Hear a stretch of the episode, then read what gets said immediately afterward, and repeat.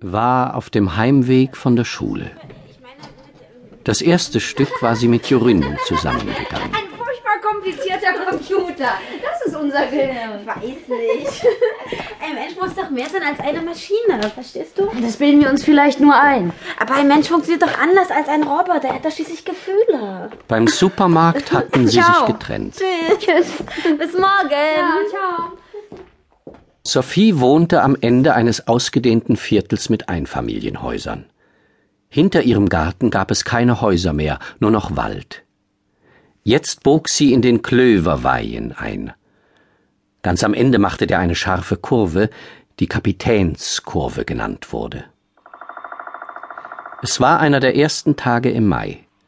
In einigen Gärten blühten unter den Obstbäumen dichte Kränze von Osterglocken. Die Birken hatten dünne Umhänge aus grünem Flor.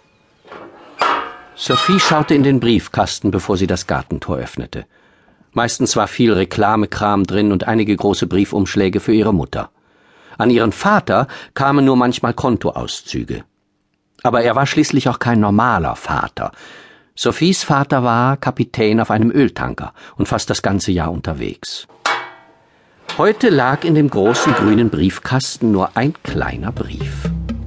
Sophie Amundsen, Auf dem Umschlag stand ihr Name samt Adresse. Klöverweihen 3.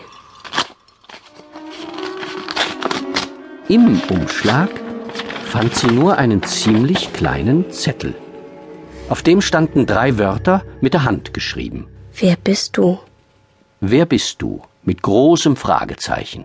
Kein Gruß? Kein Absender?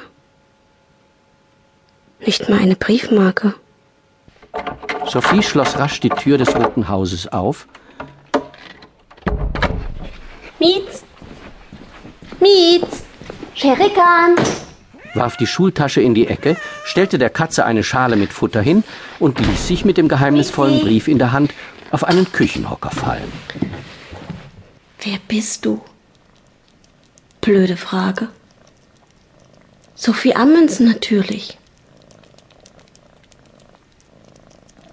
Aber wer ist das eigentlich? Sie sprang vom Hocker und lief mit dem Brief in der Hand nach oben ins Badezimmer.